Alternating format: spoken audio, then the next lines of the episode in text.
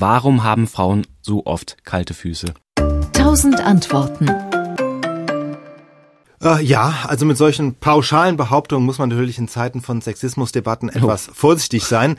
So oft kalte Füße ist vielleicht übertrieben, aber es scheint tatsächlich statistisch öfter die Frauen zu treffen als die Männer und öfters als es der Jahreszeit beziehungsweise der tatsächlichen Außentemperatur entspricht. Frauen sind es ja auch eher, die dann mal die Socken im Bett anbehalten. Erfahrungsgemäß sagt man so. Männer machen das seltener und ähm, das machen sie offenbar nicht nur deshalb seltener, weil es uncool ist, sondern einfach, weil sie es nicht so nötig haben wie die Frauen. Ja, und warum? Der Frauenkörper geht anders mit Wärme um. Also Männer haben mehr Muskeln, das ist das Erste. Im Verhältnis zum Körpergewicht haben Männer fast die doppelte Muskelmasse. Also sie machen einfach mehr vom Körpergewicht aus. Das ist eine ganze Menge. Muskeln produzieren viel Wärme und diese Wärme, die die Muskeln produzieren, die verteilt sich dann im ganzen Körper. Dann, dann hat der Mann noch einen zweiten Vorteil.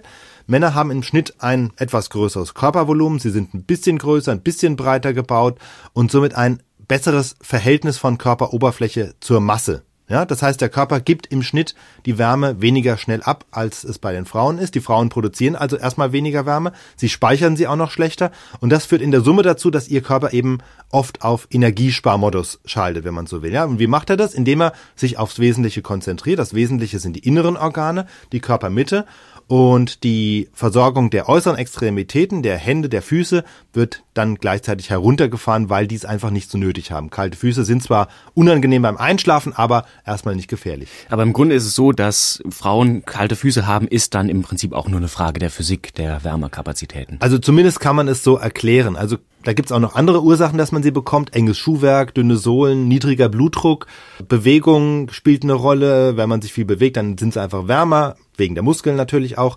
Ernährung bis hin zu psychischen Faktoren. Also wenn man angespannt ist, sind sie eher kälter, als wenn man total relaxed ist. Das alles spielt mit hinein. Nur da kenne ich jetzt keine Studie, ob es da auch Unterschiede zwischen Männern und Frauen gibt, die sich jetzt auf den Fußwärmehaushalt beziehen. Deswegen ist die erste Erklärung erstmal wirklich die über den Wärmehaushalt, die ich vorhin gegeben habe.